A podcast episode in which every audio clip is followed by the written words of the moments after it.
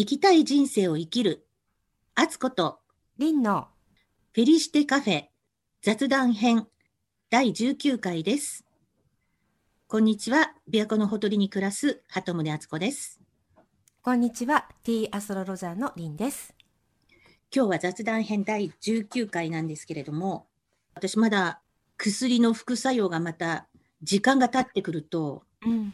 いろいろ違う副作用が出てきたりして、はい。状況がいろいろ変わりつつ、はい。でも静かにうん。ほとんど外出せず、なんか人と友達と会うこともなく、イベントもなく、何もない静かな生活をしていて、なので、お話できるような出来事もないんですけど、リンさんは最近いかがですか？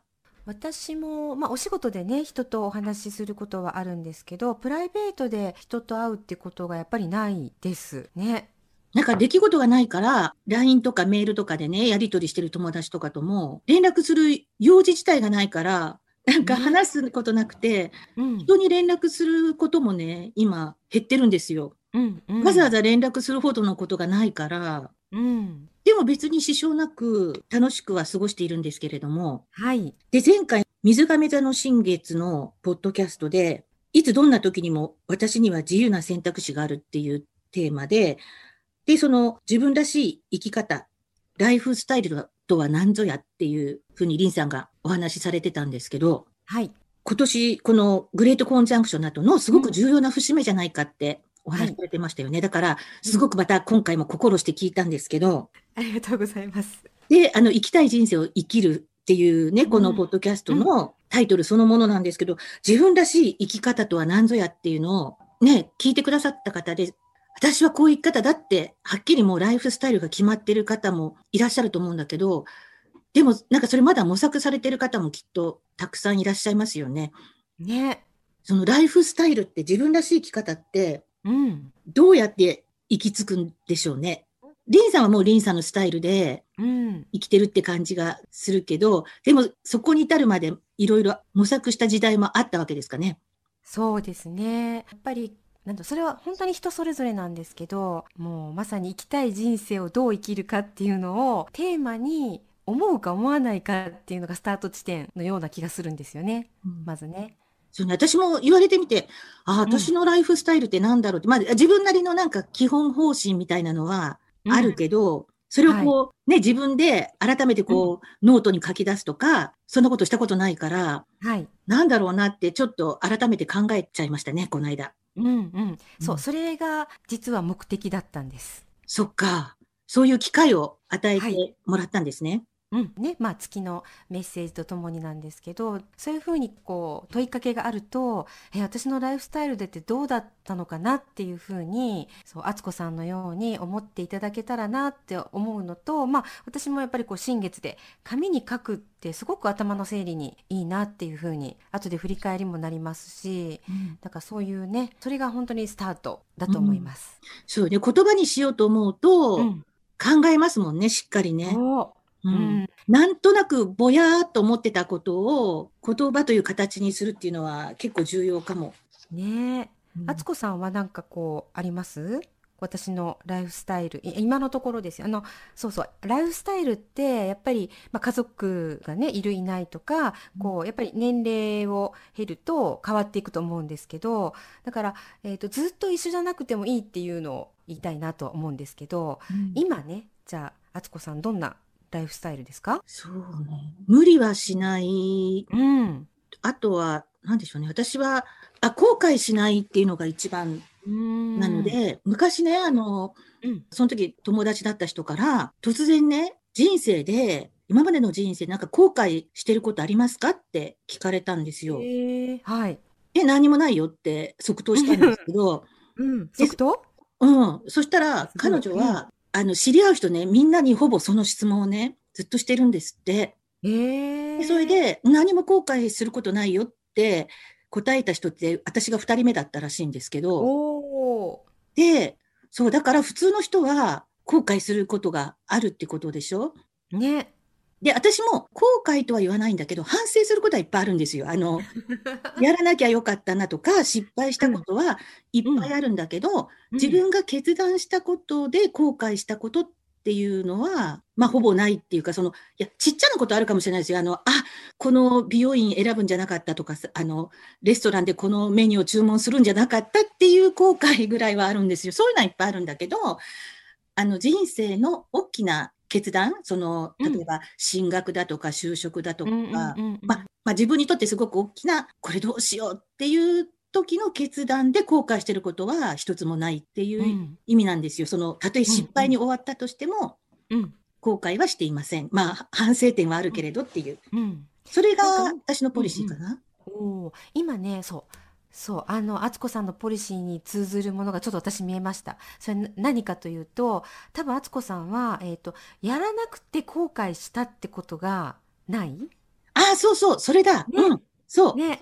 だから多分他の方は、あ、あの時、ああ、あの選択をしな、しなかったこと？しなかった選択に対して、ああしとけばよかったな、みたいな後悔があるのかなと思ったんだけど、どうかな？ああ、そっか。じゃあ、あ、やろうかなって思ったことは、うん、とりあえずやってみるっていう人生を私は歩んできたら、うん、じゃあそれ失敗したとしても、やり、やりたくてやって失敗したから、あ、よかったなで終わるんですよね。で、やらないで過ぎ去って、あ、もしあの時あれやっててうまくいってたらって思う人は後悔するのかな。そう。そっか。素晴らしい。エリンさんはどうですか？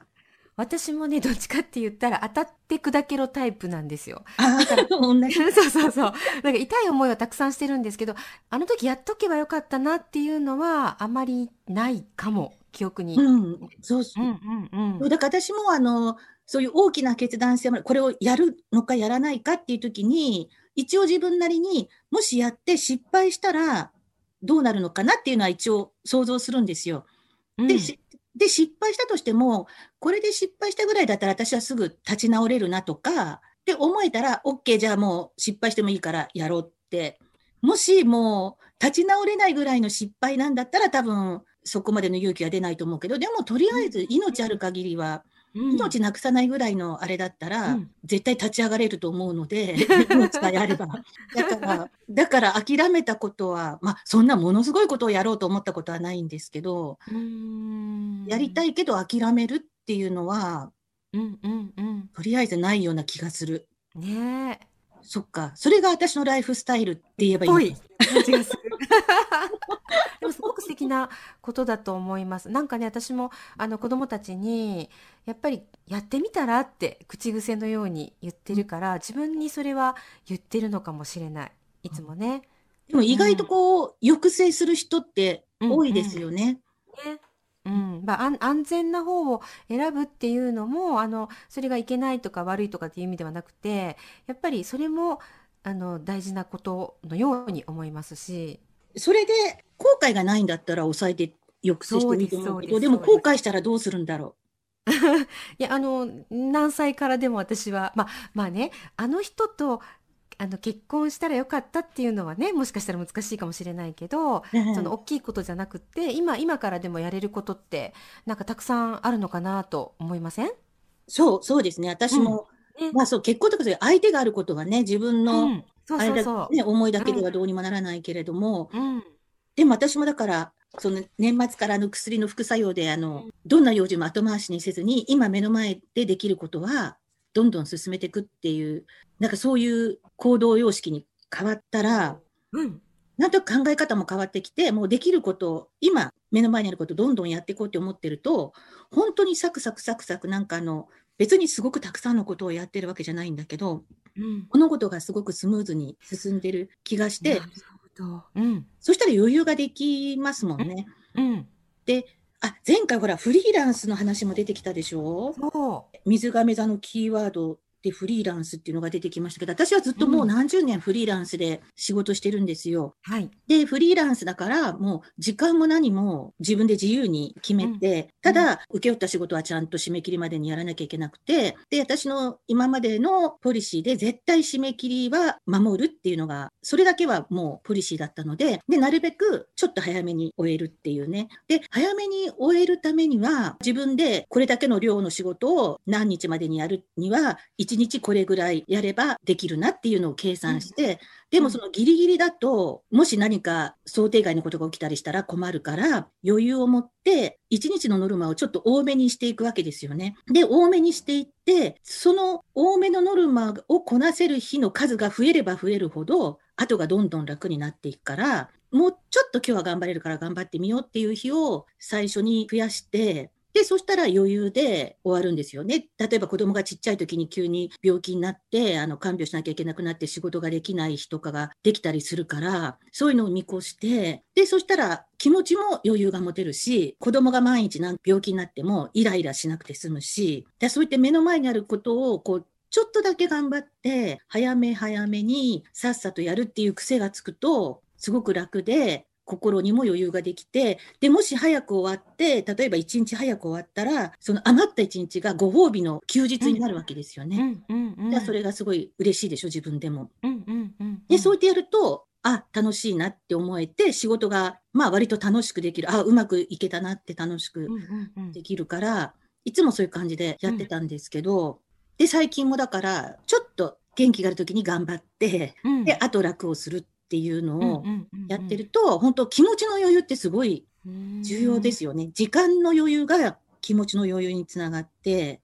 なんかあのー、生きたい人生を生きるっていうとなんか自由に生きていいのよっていう意味でもあるんですけどでも自由に生きていいから好きな、まあ、好き勝手にしていいよっていうことでもないと思うんですね。うん、この話はこう深いのでまた別の機会にしたいと思うんですけどなんか敦子さんの話を聞いててなんか自由に生きることのうまくいく秘訣みたいなのを今お聞きしたような気がしたんですね。あ、そうか、フリーランスで自由にできるってことはね、その責任も果たさなきゃいけないからね。うん、うんうん、だから自由に生きるっていうことはイコール重たく捉えたくはないですけどその責任っていうのはあるなって私は思うんですね。うん、そこにね。そう、自由って重いよね。あの、ね、私も大学に入った時に、一人で東京に出て、一人暮らし始めたんですけど、親がすごく信用してくれてるっていうのは分かったんですよ。一人でちゃんと、別に自堕落な生活もせずに、ちゃんと東京でしっかり生活してくれるだろうって思って信用して東京に出してくれたっていうのが分かったから、逆にすごくなんかね、あの、責任感じて、すごく真面目に暮らしちゃって。え、女子大生なのに？そう、なんかその、うん、親のその信用がすごく重くて、あの、何も言わないんですよ。言わないから逆,、逆にこう、口うるさくね、あの、夜遊びとかしちゃダメよとかさ、なんかいろいろ言われたら反発したくなるでしょうね。うん、逆に、信頼して何も言わないから、すっげえ重い。いいこと聞いた、それ。なんか、言ったらね。その方が、うん、ちゃんと真面目に生活しなきゃみたいになってて。あとね、あの、計画を立てるっていうのもすごく大事なことかなって思ったんですけど。うんそうそうね。あの、その、夢が、夢とか願いがあっても、やっぱりぼんやり考えてるんじゃなくて、もし具体的なことを考えてるんだったら、いつぐらいまでにこうしたいっていうのは、はっきり決めといた方がいいですよね。ね私なんか今特に追い先短くなってくるから、あの、なんか実動時間あと何年かなとか いや。そこは、そこはね、ぼんやりさせといて。うん、でも、最低何十年は活動するぞって思ってるから、それで別にかっちりこういうことをやりたいとかいうのがあるわけじゃないけど、あの、うん、どれぐらいのことができるかなとかね。ね、うん、うん、そう。だからそれと、あの、早め早めの行動。早めは大事。ね。ね。早く動くと、事態を変えられる可能性がありますもんね。ねうん。だからなんか、ちょっとした、よくね、あの、他の方もたくさん本に書かれてますけど、やっぱり5分でも心にね、余裕があると、その時何か起こったとしても対処できますもんね。うん、ねうん。あと私は、人からどう思われるか気にしないっていうのも。ごめんね。あの、すごい笑っちゃったけど。いや、だって、人目を気にしてたらやりたいことできないでしょ？確かに。でも、こう気になる人にはどうどうしたらいいかな？気になる方は。そうね、自分が気にしてるんだよね。その人がさ、自分のことをそこまで気にしてると思うっていう。そうなんだけど、そうなんだけど、いや、なんかそこでね、いや実際はそう思ってないんだけどなんか自分の妄想の中であの人もしかしたら私のことこういうふうに思ってるんじゃないかなって思い始めたらその妄想ってなんか大きくなるとかって言うじゃないですか。ああ。うん、だからそれってどこで止めたらいいのかなとかどうやったらそういうふうに思わなくていいのかなと。いや、私も多少は人目気になるんですよ。で、で、うちの子供は、他人うん。あ、で、うちの子供がね、他人に興味ないしとか言うから、それ何？とか思って、どうやったら そういうふうになれるのかなとか思うんだけど、でも、うんうんみんなに好かれたいっていう人いるでしょ？うんうんうん。私は、私が好きな人には好かれたいんですよ。で、私の嫌いな人には嫌われたいの。うん、はっきりしてる。うん、だって嫌いな人に好かれたら嫌じゃん？うーん、で確かにね。私は嫌いなんだから、その人と関わりたくないんだから、うん、私が嫌いな人が私のことを嫌ってくれると、お互いに利害関係一致して、嫌い同士だからもう離れるから、関わらなくてよくていいでしょ。だから、私は嫌いな人に好かれようとは思ってないので、うん、私が好きな人にはす好かれたいけど、そういう意味では 人目は気にするけど、嫌いな人には嫌われたい。うん、だから、あの別に嫌いな人じゃないけど別に自分と考えが違う人に全部分かってもらわなくてもいいから、そんなとこ気使う必要がないっていうか、うん。確かにそこででも結構ねみんなに好かれたいって人多いでしょ？それはね私もいや私はそんなのないですとは、まあ、私の中にもあるかなと思います。まあそれは別に好かれて悪いことはないかもしれないけど逆にうん。いらないよねっていうなんかあのってことない？悩む悩む時間が増える？そうすると。関わらな関わったら面倒くさいじゃん。自分のやりたいことに専念できない確かにね。時間が取られるっていうのはあるかもしれないね。うん。ねえ、だから、だからあんま他人のことは、いや、その他人に迷惑かけかけたりしちゃいけないけど、その、うん人目、どう思われるかっていうのは、うん。うんだって人の考えなんかどうにもできないからさ、そうそう。うん。それは言えてる。ねそう。そうか。なんか、まあ、自分が生きたいように生きているっていう感じのか最近ねそういうあの敦子さんそういう方いらっしゃいます？なんかメディアとか。あ、そう、あの、琵琶湖日記でも話したんだけど、子供の学校の同窓会のはい。今年開催できないから、なんかあの、うん。オンライン開催になったらしくって、はいで、それをね、ちらっと見せてもらったの。あの、子供が。キラッと。ちらっと見たら、あの、男子校なんだけど、その卒業生で、だからもちろんだ、男の人なんですけど、はい。長くって、女の子の可愛い服着ててね、うん。で、えっと、IT 関係の仕事されてるんだと思うんですけど、すごく若くして優秀な方でね、バリバリやってる方がパネリストでお話しされてたんですよ。はい。で、あの、台湾の IT 大臣のオードリー・タンさんみたいな感じで、それの若いバージョンって感じでね。はい。私、オードリー・タンさんも詳しいこと知らないけど、あの方もなんか素のままって感じでしょ？その性別も超えて、うんななんだろう、なんかすごく堂々としていて、でも全然こう、威張ってる感じもなくて、なんかそのまんま、その人がそこにそのままいるって感じで、すごくいいエネルギーを発してる人だなと思ってたんですけど、はい。ちょっとそれに通じるものがあってね、うん。あなんか明るくて、こう、もしそばにいたら、こう、ちょっとスルスルスルってこう、そばに寄ってきそうな、なんかあったかくて、明るいから、なんかいいエネルギーを感じ、こう、そばにくっつきたくなりそうな人だったんですよ。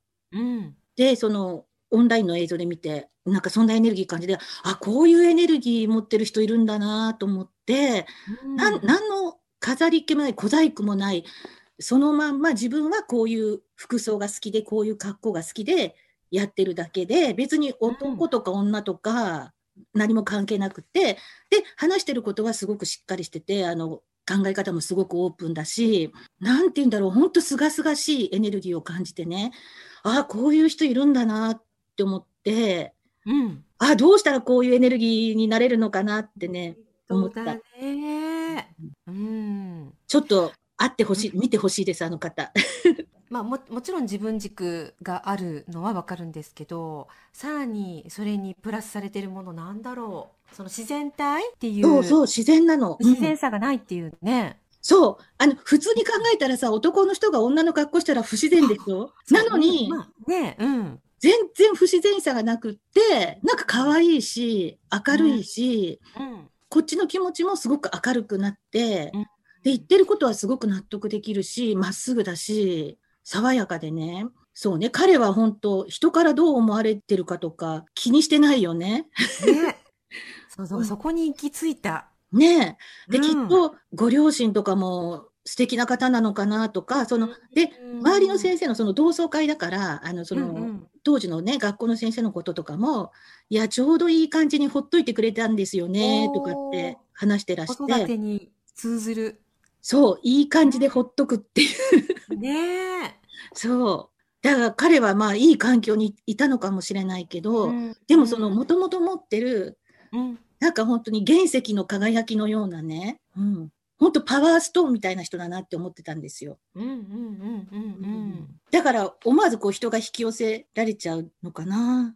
小細工してない素の輝きって、うんやっぱりもう条件とかそういうのなくそこにスーってそ引き寄せられるんだ。う。うん。だ多分、うん。人目を気にしたりとかして、うんうんうんいろいろこう、作ってる人ってやっぱ分かっちゃうでしょ？なんとなくね。まあ自分もそうしてないと言い切れないけど。いやままあ、作らなきゃいけない部分もあるけどね。うんうんうんうん。いやでも本当そうやってこう自分をそのままね出せるってすごいな。普通の人はなかなか自信がなくて、そうんの自分をね、さらけ出すっていうのは、うん。どう思われるかっていうのをやっぱりどっかである気がする。でも多分本当はそんなことを考える必要ないというか、無駄とは言わないけど、うんあんま意味ないですようね。そういえば私も昔ね、友達に言われたことある、敦子さん、見えないの？って言われたことあった。え、私も見え張ってるよって言ったら、えーとかって言われたこと、え、そこまで見えがないって思われてたんだと思って、ちょっとショックだったん そだけど。れはどうどう捉えたらいいんでしょ何の時に言われたのかな、う。ななんか見え張ることないの？って言われて、え、はうん張ってる時あるけど知りたい。うんその状況を覚えてないんですけど、だからやっぱ見え張る人が多いってことを、いや、私も張りますよ、見え張りますよ。なんか見え張ってるって分かってたらまあいいか。ね、ちょっとちょっとがんそそうなりたいって頑張ってるってことにも捉えられるし。うん、うん。自分のライフスタイルがなかなか見つからないって思ってる人うんは、どうすればいいんでしょうね。ね、そう最初のね質問に戻りますよね。だからなんだろうななんかこうほらし別に仕事を持たなきゃいけないっていうことでもないしやっぱり心のテーマ？心がうん。まず憧れの人とかぐらいはみんな誰でもうん。いるかもしれないけど、うん。私はあのあんまり SNS とか見てないからわからないけど、例えばインスタグラムとかそういうので、こんな素敵なライフスタイルで生活してますみたいな人たちがいっぱいいるわけでしょ？はい。で、そういうのを見て憧れて、ああ、うん。いいなとか、うん。ね、そういう人もいっぱいいるんだと思うんだけど、でも、うんやっぱり形は、形じゃないよね、結局ね。あの、なんかねそれもほら半分そうなりたいなっていうのと半分羨ましいってあるでしょ、うん私はそうなれないみたいな。うんうんうんうん。だからあそのそれそのやり方があのダメだとかそういう意味じゃないんだけど、うん、なかなかその自分の好きと思える方とかこの人の真似をしたいって思う方が見つかるこうほら一般的にそういうこう何？素敵じゃなくてうんうんこう自分のライフスタイルに本当に近い人が見つかるとすごくいいなと思うんだけど。ねえうん私昔出版社とかにいたことがあったり、あとその出版関係とかマスコミ関係の知り合いとかが多かったので、あの、うん。そういう雑誌とかにこうライフスタイルが紹介されてる人とかね、あの、その有名人の場合もあるし、有名人じゃなくても読者とかで選ばれてこう紹介されたりとか、いろんなパターンを見てきて、で、自分の知ってる人がそういうのに出てる、出てたりしたことも何回も何回もあるんですけど、うんで、それを見つつ、私も思ってたんだけど、私の周りの人もみんな、ああいうのって虚飾の世界だよね。あの、ごめんなさいちょっと楽しすぎた今。こうやってこうそ雑誌の中ではすごく素敵にこう紹介されてる人が、ううん。実はすごく私生活で不幸だったりとか、あの、うんうんうん。そういう悩みを聞かされたりしてるわけ、私はね。うん。あの、その陰で彼女がうわーって泣いてたりとか、なんか、辛い思いをしてるのを見てて、でも雑誌でなんかこう、綺麗な感じでやってるのを見てて、虚飾の世界だよねって、なんかあの、だからうん本当に幸せな人はあそこに出てこないんじゃないかなって私は思って確て。かに。だって見せる必要ないじゃん、当本当に幸せだったら。見せようとか、あ、まあ、お願いしますって言ったら見せてくれるかもしれないけうど、ん。わざわざ自分から見せたいってうんうんうん思わないじゃない、うんだから人に自分からもし見せたいって思って見せてるんだったら、それはうん。自分をこう、発奮させるためだったりとか、うんうんうん。あるいはまあ、ねうんうんうんなんか違う目的なんじゃないかなって。そうだからそうなるとどうやって自分の、まあ、メンター的な人を見つけるかって話なんですけど。私はそのあの若いパワーストーンのような彼を私は今メンターだと思ってる。だからそういうそういうなんだろうあの近くにねそういうあの身近じゃなくても、うんそういうなんだろうな、えー、と見た目だけじゃなくて本当にこうシンパシーを感じる、うんね、方に出会えるといいな。ねえ。ね。そうね、近くにそういう人がいたらいいけど、でも、でも実際いなくても、うんその人のすべての面って見ることは不可能じゃない？あの、うんね、ある一面は見えるかもしれないけど、うんでも影ではその人は全然違う顔を持ってるかもしれないし、あまあ、それそれでこそ、ね、人間味があるってことなのかもしれないし、まあ、さっきのねあの、えっと敦子さんが話してらっしゃった方とかはなんかもうそのまんまうん。だからこうこう見せてる顔と見せてない顔じゃなくて、うんうん。純粋にそのままの状態。そう、だから多分どこ行ってもあのまんま。みたいな。ね。ね、どこ行ってもあのまんま。まなんだろうね。そう。だからなんかうんえっと、あ、そうそう、どっかでね、なんか自分に、ほら、ちっちゃな嘘でもさ、自分に嘘をついてると、そっから遠ざかるって聞いたことがあるんですよ。ああ。で、え、私自はなんか作って、どうやってつくの？なんかちっちゃな、えーどうやって説明したらいいかちょっと難しいんだけど、なんかちっちゃなことでも、あの、ちょっと嘘、嘘を、ちっちゃな嘘、あの、誰も傷つかない嘘でも、そうやってこう、して、そうしてしまうと、純粋、まあ、純粋っていうか、その、そっから遠ざかってしまうから、うんだから、そうそうそうそう、あの、本当はいいと思ってないのに、素敵ねって言ったりとか。ああ。思ったのはね。だからそういう思ってないことを言ってしまうとか思ってないことをするっていうのをやってたわけじゃないけどもう本当減らそう減らそうっていうか気づいたらやめようって思ったんですよねその時にね。うん、よくリンさんがほら、あの、私がここ我慢すれば、あの、うまくいくからみたいな感じで、うんうんそうやって我慢したりするのはやめた方がいいみたいなことをよく言ってるでしょ、はい。それなんか自分を騙し騙しこう抑え込んで、うんそれもやっぱ自分に嘘をついてるってことになるのかもねね。うんそうねなんか深いね。でもそういう人多いだろうね。その、いろんな状況にいて、あ、うん私がこうやって我慢すれば、丸く収まってみんながスムーズにいくって思って、そうやって日々過ごしてる人きっとたくさんいるんだろうけどね。ね、それでうまくいくってことももちろんあるから私も全否定はしたくないんだけどでも、うんあそれこそなんか敦子さんのポッドキャストを聞いててなんかあれって違和感を感じて自分の意見をとりあえず言ってみるっておっしゃってたでしょ、ああ。まさに本当そうだなって。その意見が通るとか通らないとかが問題じゃなくて、まず、えって思ったことは相手に聞いてみる？コミュニケーションっていうのは、うん、本当大事だなって思いました。だってその自分が我慢してとりあえずその場はうまくいくっていうのは、それこそ虚飾の世界でしょ？そうそう。うんうん。その見た目うまくいってるけど、本当は何の問題も解決してないから、うん。深い部分では問題がそのままね、まあ残ってるというか。で、それをずっとうん続けたら、その問題がどんどんどんどん大きくなっていくから、さっきの早め早めじゃないけども、問題うんが先送りになっちゃって、どんどん大きくなっちゃって、本当大きな地震が起き起きちゃって。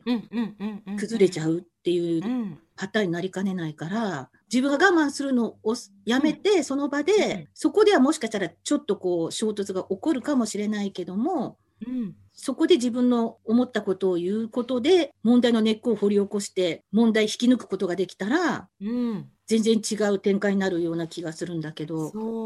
でもそれが面倒くささいとか、いろんな理由あると思うよね。あの、うんうんうん。辛い思いしたくないとか、面倒くさいとか、うんうん怖いとかね。うんでもやっぱ先送りがやっぱ一番怖いね。病気でも何でも、うんうんうん。どんな問題でも先送りが一番良くないよね。そう。大きくなっちゃうもんね、だんだん気がつね。いたら動いた方がいいよね。その、うん本当自覚してなかったらわかどうしようもないけど、うんうんうん。気がついたら絶対すぐ動いた方がいいですよね、何でもね。でもやっぱ勇気が必要だね、その自分らしい人生を生きるためには。本当。でね、その勇気をね、うんなかなかほら勇気持ってくださいっても勇気持てないじゃないですか。ええで、私がおすすめしてるのは、やっぱりコアを鍛えましょうっていうね。筋肉？田を鍛えると、丹田、そう。ああ、そう。それが、なんか、筋肉鍛えたから勇気が出るとはもしかしたらつながらないかもしれないけどなんか私の体験的にやっぱりコアの部分が鍛えられると違ってくるような気がする。ああ、そっか、私、うん、母が子供の頃から口癖のように私になんか怒られるときいつも言われてるのが、少年がないっ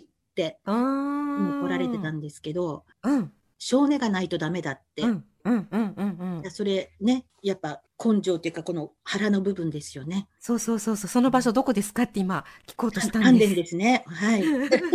そう、太極拳でもここが一番大事。ねえなんかうんエネルギーの元になる場所なのかな、うん。うん。うん。そうね、これがあると揺るがないよね、ここがしっかりしてるとね。ね。ぶれないっていうか。う。んうんうん。え、でもそれ何？本当に筋肉鍛えてたら気持ちの上でも強くなるのかな？今ね私も実験中だから何とも言えませんけど。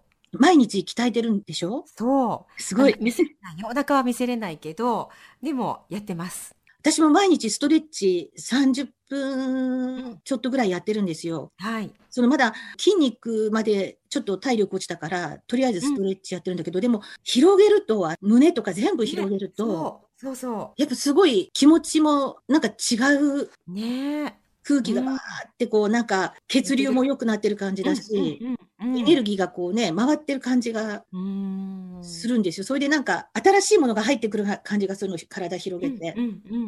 じゃあ丹田にもエネルギーいってるかな。ねえ敦子さんが素敵だなと思うのはやっぱりいろいろねあの薬の量が増えたりとか病院に行かないといけない回数が増えたりとか同じ体験をもし私がしたとしたらちょっとね気がめいると思うんですよ。